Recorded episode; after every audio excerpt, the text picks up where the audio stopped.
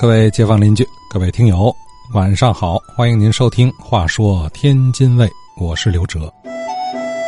呃，天津新闻广播的收听频率啊，调频 FM 九十七点二啊，呃，中波九零九千赫啊。一般来说呀，这个中波它音质当然不如这个调频啊。但是它的这个中波这个这个覆盖面积啊会更大，但是它覆盖的再怎么大，它也大不过如今的网络。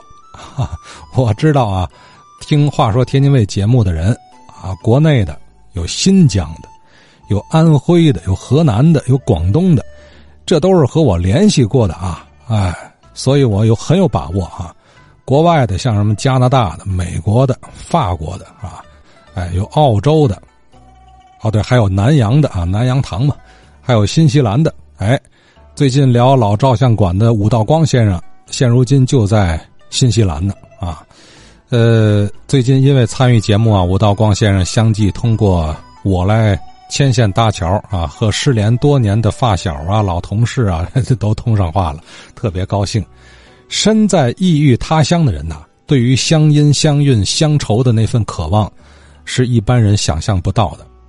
哎，这些天津老乡都是通过网络来听我们节目，勾起很多回忆啊，一幕一幕的过电影了啊。那么这些朋友，啊，如果您也想参与，想聊上几句，您可以用手机的录音功能啊，给他录下来，然后通过微信发给我。咱这是跨洋参与节目啊，这个技术上咱都现如今都可以实现啊。只用一部手机，您看了吗？听节目。参与节目都行，哎哎，要不说这个科技改变世界呢？现如今这一部手机，啊，你你手握手机拥有世界啊！啊，获取信息、社交啊、购物、办公、订餐，你这没有办不了的事儿了。拍照是吧？那个手机的像素啊，超过普通的照相机。现在也没有用那种卡片照相机的了吧？顶了啊！所以说现在这个照相馆是越来越少啊。除了婚纱摄影之外啊，人们对于照相那是习以为常了。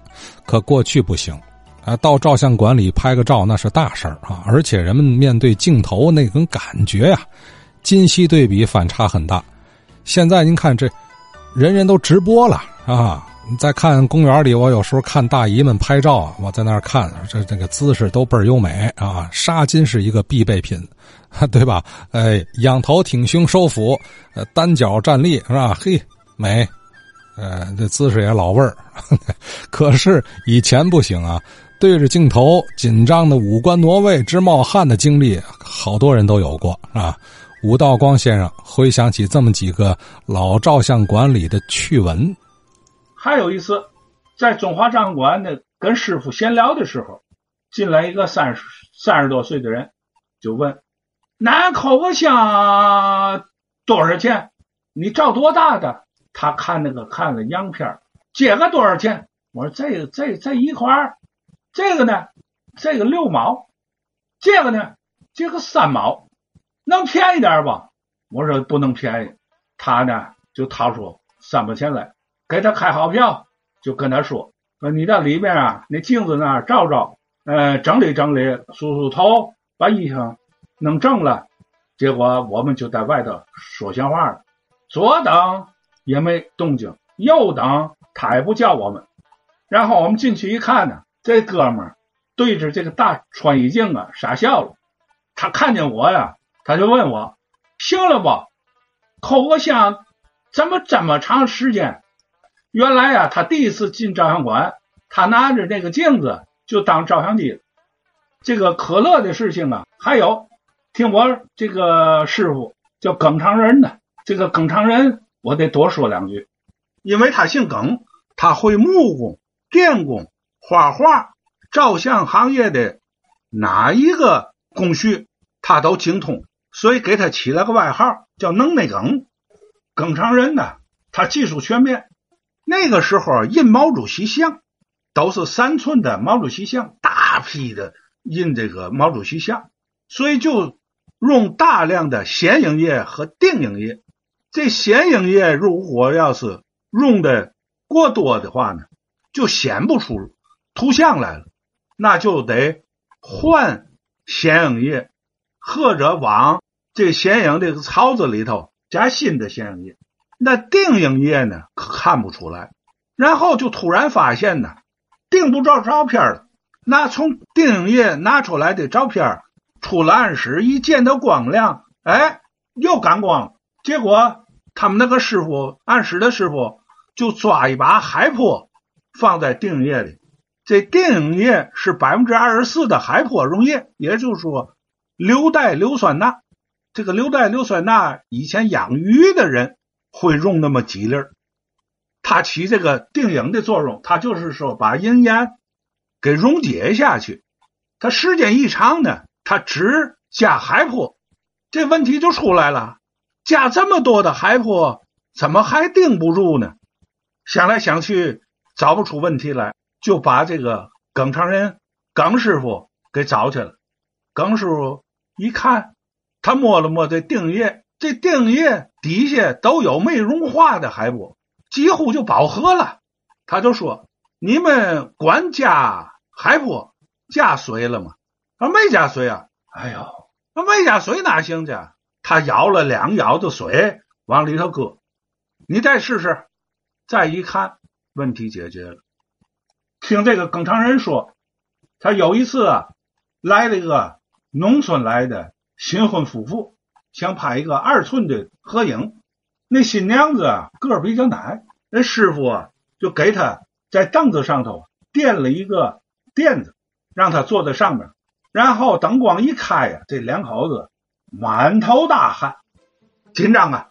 这小媳妇啊低着头，两手放在这个小肚子前面，哎，捂着小肚子，非常紧张。好不容易啊，这个师傅让他抬点头，嗯，往前看。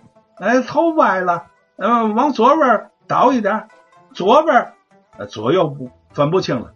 那师傅过去把头给他扶正了，哎，然后这又把他们俩人的脸那汗给擦了擦，是吧？让他笑笑啊，别太紧张。这时候这个小伙子五官都挪位了，怎么也笑不起来。哎呀，这也没办法了。